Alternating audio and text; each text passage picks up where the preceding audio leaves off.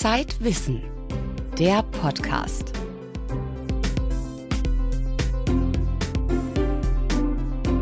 Herzlich willkommen zum Zeitwissen Podcast. Heute haben wir drei Themen aus der Mitte des Lebens für Sie.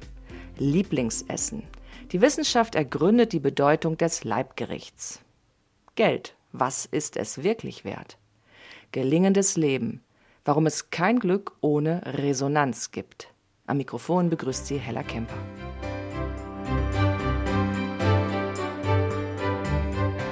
Was essen Sie am allerliebsten? Spaghetti, Germknödel, Frikadellen? Fast jeder Mensch hat ein Lieblingsgericht, eine Leibspeise. Aber warum geht dem einen bei Rouladen das Herz auf? Warum könnte der andere für Pizza Salami sterben? Alles erlernt, sagen Geschmacksforscher. Doch nun hat ein italienischer Genetiker untersucht, ob nicht auch die Gene unsere ganz persönlichen Vorlieben beeinflussen. Über die Ergebnisse berichtet Stefanie Kara.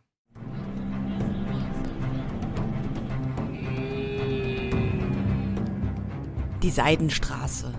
Hier wurden jahrhundertelang Waren ausgetauscht. Aus Europa brachten Händler Glas nach China, aus dem fernen Osten kamen Seide und Porzellan. Eines der wichtigsten Handelsgüter aber waren Gewürze aus Südostasien. The best trip uh, which talked about der beste Ort, um Essen und Gewürze zu erforschen, wäre natürlich die Seidenstraße, dachten wir. Die Idee war, die Bevölkerung dort zu untersuchen, ihre Präferenzen für bestimmte Nahrungsmittel und auch ihre Geschmacks- und Geruchswahrnehmung. Nicola Pirastu ist Populationsgenetiker. Er erforscht, warum Menschen mögen, was sie mögen und was die Gene damit zu tun haben. Über die Seidenstraße wurden jahrhundertelang Zutaten und Rezepte ausgetauscht, aber kaum Gene. Die Esskultur in den Ländern Zentralasiens ist deshalb sehr ähnlich. Das genetische Erbe dagegen nicht. Unterschiede in den Vorlieben für bestimmte Speisen sollten sich deshalb leichter auf Unterschiede im Erbgut zurückführen lassen. Und noch etwas macht die Region für den Genetiker zum idealen Forschungsgebiet. These are very harsh countries where selection is very strong. Das sind sehr raue Länder, wo die Selektion sehr stark ist. Deshalb gibt es wahrscheinlich mehr Gendrift. Das heißt, Genvarianten, die normalerweise selten sind, können häufiger vorkommen. Und so können wir sie untersuchen. Nicola Pirastu und seine Kollegen von der Universität Triest befragten deshalb 1300 Menschen nach ihren Vorlieben, von Georgien bis nach Tadschikistan. Und sie nahmen Speichelproben, um das Erbgut zu analysieren. Würden sich Zusammenhänge zeigen zwischen Geschmack und Genom? Es war das erste Forschungsprojekt dieser Art überhaupt. Jetzt haben die Wissenschaftler das Ergebnis veröffentlicht. Wir haben 15 Gene gefunden. Es werden natürlich mehr sein, aber wir haben erstmal 15 gefunden, welche die Präferenzen der Menschen für bestimmte Speisen beeinflussen. Für Brokkoli oder Schinken oder Eiscreme oder Kaffee. Das widerspricht der klassischen Geschmacksforschung. Die geht davon aus, dass Vorlieben für bestimmte Speisen erlernt sind und nur ganz grundlegende Vorlieben vererbt werden. Die für Süßes und Fettiges, weil das auf nahrhafte Speisen hinweist, und die Abneigung gegen Bitteres, weil das vor gefährlichen Speisen warnt. Die meisten Gifte schmecken bitter. Die Erkenntnisse von der Seidenstraße werfen ein neues Licht auf unsere Vorlieben. Das bedeutet, dass unsere Präferenzen für bestimmte Speisen nicht nur ein Ergebnis unserer Kultur sind, sondern dass sie wahrscheinlich auch von unserer Biologie bestimmt werden. Dass wir sozusagen dazu geboren sind, bestimmte Speisen zu essen und andere nicht zu essen. Allerdings beeinflusst unsere Kultur natürlich, wie wir die Speisen zubereiten und welche Zutaten wir noch verwenden. Wie aber beeinflusst das Erbgut die Vorliebe für Brokkoli, Lammfleisch oder Pilze? Als sich die Forscher die Gene genauer ansahen, erlebten sie eine Überraschung.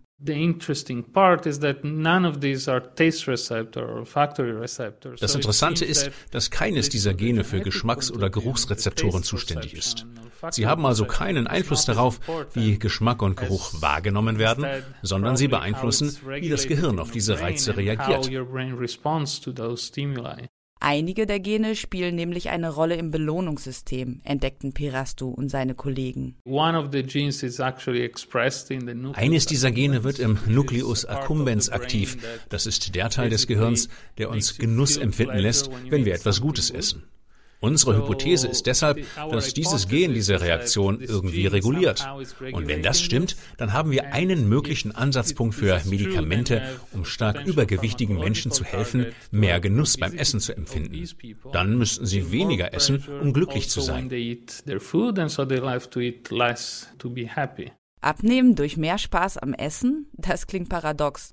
Doch tatsächlich belegen andere Studien, dass Probanden weniger essen, wenn es ihnen besser schmeckt.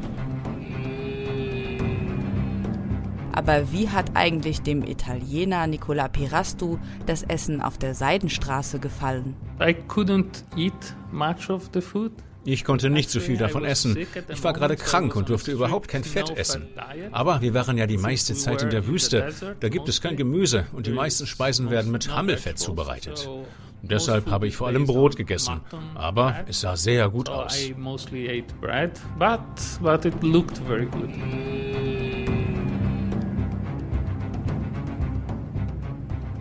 Stefanie Kara über das Geheimnis der Leibspeise. Was die Erkenntnisse der Genetiker für eine gesunde Ernährung bedeuten, das lesen Sie in der aktuellen Ausgabe. Außerdem die besten Bratkartoffelrezepte des legendären Zeitkolumnisten Wolfram Siebeck.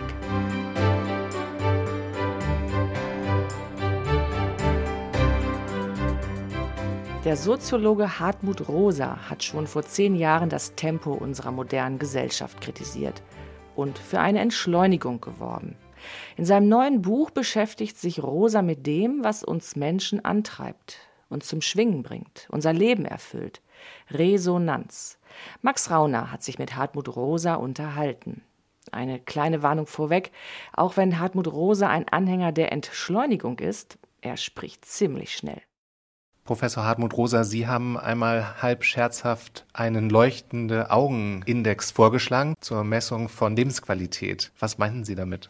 Ich bin auf der Suche nach einem neuen oder einem anderen Maßstab für gelingendes Leben, weil ich der Auffassung bin, dass man das nicht einfach an Ressourcen messen kann. Also wenn man uns fragt, ob es uns gut geht, ob wir zufrieden sind mit dem Leben, dann beantworten wir das in der Regel mit dem Blick auf unsere Ressourcenlage. Man wird dann sagen, ich habe einen guten Job, ich habe ein nettes Haus, eine glückliche und gesunde Familie, es geht mir gut, ich bin zufrieden mit dem Leben. Aber natürlich wissen wir alle, dass man dann trotzdem von ganz tiefen äh, Gefühl der Leere erfüllt sein kann. Und meine Frage war, wie könnte man es anders messen? Dann dachte ich, jeder kennt dieses Phänomen, wenn jemandens Augen leuchten, wenn er sozusagen sprüht in gewisser Weise, dann ist es eine andere Form des In der Weltseins. Und darauf müssen wir achten. Und das lässt sich nicht einfach an der Ressourcenlage festmachen. Sie haben dann dieses 800 Seiten Werk Resonanz geschrieben, eine Art soziologische Theorie für alles.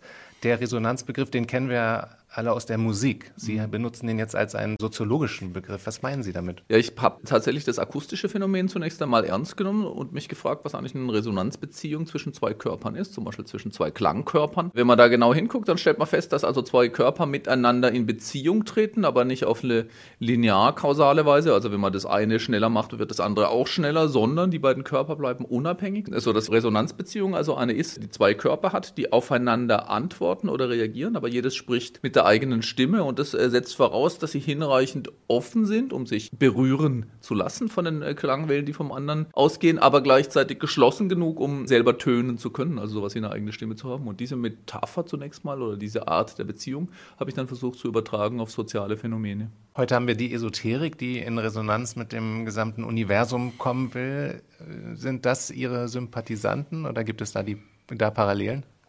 Also ich glaube, wahrscheinlich ist es so, dass es eine Reihe von Esoterikern gibt oder Menschen, die irgendwie New Age Spiritualität und andere äh, Programme verfolgen, die die Resonanzidee erstmal toll finden oder sie auch schon vor mir entdeckt haben. Aber ich habe eben mein ganzes Bemühen und Gewicht darauf gelegt zu sagen, dass da geht es nicht um Esoterik. Ne, das soll so gut wie es irgendwie geht ein philosophisch, aber sogar vielleicht neurologisch begründbares Phänomen sein. Deshalb habe ich tatsächlich auch in dem Resonanzbuch einiges Gewicht darauf gelegt zu sagen, vielleicht kann ich diese Dinge sogar sichtbar machen, also den leuchtenden Augenindex sozusagen. Das muss nicht eine esoterische Idee bleiben, sondern äh, man, man, könnte zeigen zum Beispiel, dass bestimmte neuronale äh, Aktivitäten Reaktionen, also Beziehungsformen äh, anzeigen. Was ich schon glaube, ist, dass Esoterik und, ähm, und New Age und äh, wie immer man diese äh, Bewegungen nennt, tatsächlich auch äh, getrieben werden von einer ganz tiefen Sehnsucht nach einer anderen Art des In der Weltseins. Es gibt in der äh, Esoterikbewegung eine ganz starke Vorstellung von Resonanzen. Das Problem dort ist nur, dass es eben, äh, dass, dass diese Art von Resonanzen auf nicht ausweisbaren, in der Regel auch metaphysischen Annahmen beruhen und die braucht man überhaupt nicht, um soziale Realität im 21. Jahrhundert beschreiben zu können.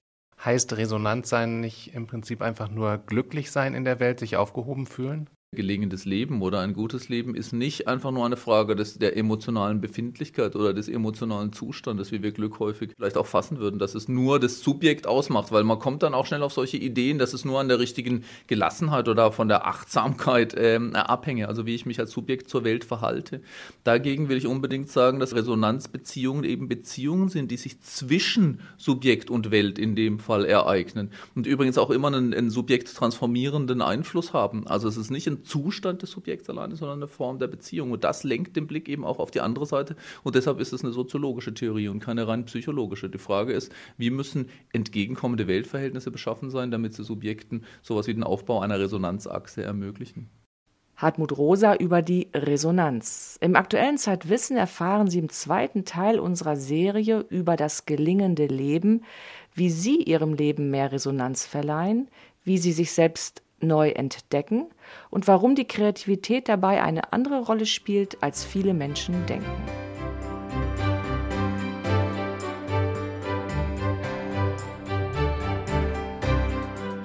Der Wert von Geld kommt nicht aus dem Nichts. Er hängt davon ab, was man dafür bekommt. Ein Auto, eine Kugel Eis, ein Buch. Geld gegen Ware. Ein Tauschgeschäft?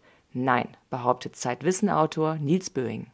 Nils, du hast unsere aktuelle Zumutung im neuen Zeitwissenheft geschrieben und die Zumutung trägt den Titel Geld ist kein Tauschmittel.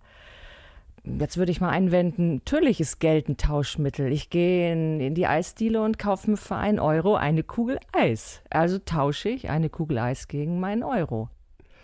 An der Oberfläche betrachtet stimmt das. Wir tauschen den Euro gegen die Kugel Eis. Aber die Frage, die natürlich die Ökonomen beschäftigt, ist, was ist das Wesen des Geldes und wie ist es in die Welt gekommen?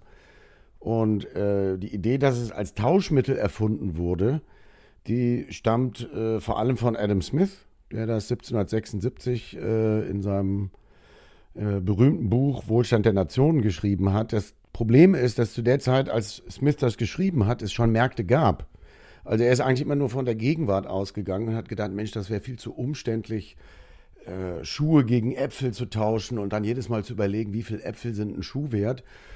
Und dann dachte er, irgendwann in der grauen Vorzeit hätte die Menschheit dann halt dieses Geld als Zwischentauschmittel erfunden. Aber so war es nicht. Nein, so war es nicht. Äh, das Interessante ist, dass ähm, die Ethnologie, die Kulturwissenschaft äh, eine Menge da zutage gefördert hat und feststellt, es hat überhaupt keine ursprünglichen Gesellschaften gegeben, die so eine Art Tausch betreiben, wie wir den kennen, auf einem Markt oder im Handel, also Handel ist früher eher ein Randphänomen gewesen. Stattdessen haben sie herausgefunden, dass äh, es schon sehr lange, nämlich schon seit mindestens 4000 Jahren, angefangen in Mesopotamien und China, äh, Schulden gibt. Also die Idee von Kredit oder Schuldbeziehungen. Und was ist der Unterschied zwischen Kredit und Geld? Ist es nicht letztendlich dasselbe? Ja, das ist natürlich genau der Punkt. Also, wenn das Geld als Kredit entstanden ist, dann ist es natürlich immer gleich am Anfang mit der Verpflichtung äh, verbunden gewesen, es zurückzuzahlen und vor allen Dingen auch ein bisschen mehr zurückzuzahlen. Ja, der Zins ist genauso alt. Es dauert eigentlich dann erst bis zur Antike, wo auch das am Beginn der Antike im 7. Jahrhundert vor Christus das Münzgeld erfunden wird, dass dann Geld zum, zum ersten Mal so genutzt wird, wie wir das kennen. Also vorher hat es in dem Sinne äh, nicht das Geld gegeben, wie wir das kennen, sondern es waren eher überall Schuld, Listen, Kreditlisten, das wurde alles akribisch notiert, auch in den Tempeln in Mesopotamien. Aber es ging immer um Verpflichtungen dabei. Und eigentlich nicht um ein abstraktes Tauschmittel, was da irgendwo in der Mitte rumkreist, aber mit uns nichts zu tun hat. Die Ökonomie glaubt ja immer, Geld wäre neutral, weil es ja ein Tauschmittel ist. Aber es kann gar nicht neutral sein, wenn es aus Schulden und Schuldbeziehungen entsteht. Aber was bedeutet das heute für uns gesellschaftspolitisch, dass es sozusagen erst den Kredit und dann das Geld gab? Das bedeutet für uns heute, wenn wir genau hingucken, dass Geld immer noch Kredit ist. Das ist nämlich äh, das, was man gerne ausblendet. Das heißt, äh, das Geld, was bei uns von der Zentralbank geschöpft wird, also man sagt das so in der Ökonomie, Geld wird geschöpft, äh, das geht an die Geschäftsbanken erstmal in einem Kreditakt. Das heißt, wenn die Geschäftsbank sagt, wir brauchen so und so viel äh, richtiges Geld, dann kriegen sie das zwar geliefert, müssen aber nachher immer mehr zurückzahlen. Also auch da ist schon ein Zins. Das heißt, dieser Kreditcharakter vom Geld, der ist bis heute gar nicht weg. Wir sehen ihn nur nicht. Ja? Wir haben eigentlich den Tauschschleier über dem wahren Wesen des Geldes und die Ökonomen dachten lange, es gäbe einen Geldschleier, der den Tausch vernebelt. Ja, und das ist aber nicht der Fall. Also eigentlich müssten wir uns vielmehr mit diesem Ursprung des Geldes aus Kredit, aus Schulden, aus Opfer, aber auch aus Kriegsführung äh, beschäftigen, um es besser zu verstehen. Warum interessierst du dich eigentlich als äh, gelernter Physiker so sehr für, für Wirtschaftsgeschichte, für Ökonomie? Physiker haben, glaube ich, eine gewisse natürliche Affinität zur Volkswirtschaftslehre, weil es halt um große und komplexe Systeme geht. Es gibt auch eine umgekehrte Beziehung. Die neoklassische Schule der Volkswirtschaftslehre, so um 1870 entstanden, hat damals ihre gesamte Theorie mathematisch nach der klassischen theoretischen Mechanik modelliert. Das heißt, die Ökonomen haben im 19. Jahrhundert ihre Theorie von den Physikern ausgeborgt und haben nur die Begriffe geändert. Also wo vorher Energie stand, steht dann bei den Ökonomen Nutzen. Und ähm, also irgendwie haben die beiden Disziplinen so eine gewisse Verbindung. Äh, welche Bedeutung hat für dich Geld? Also, wenn man es hat, kann man damit tolle Sachen machen. Ich würde jetzt nicht sagen, es ist äh, völlig egal. Aber mein Herz hängt nicht dran. Aber ich würde unumwunden zugeben, ich hätte gerne sehr viel Geld, weil ich ganz tolle Ideen habe, was ich damit machen will. Ich würde Löcher in die Eigentumsordnung kaufen. Ich würde dafür sorgen, dass äh, Gebäude für die Allgemeinheit gesichert sind und irgendwie nicht mehr auf dem Immobilienmarkt, dem Spiel der Kräfte und Reichtümer unterworfen sind, sondern nur für die Leute da sind. Nils Böing über die fragwürdige Theorie vom Geld als Tauschmittel. Über den überraschenden Ursprung von Geld schreibt er in der neuen Ausgabe von Zeitwissen. Weitere Themen im aktuellen Heft: Elfmeter, Eifersucht, Effizienz, Erwachsenwerden. Fängt alles mit E an. Auch das hat etwas zu bedeuten. Die Anordnung der Buchstaben auf der Computertastatur beeinflusst nämlich unser Denken, behaupten Forscher. Auch darüber berichten wir im neuen Heft. Das war der Podcast aus der Zeitwissen-Redaktion. Am Mikrofon verabschiedet sich Hella Kemper.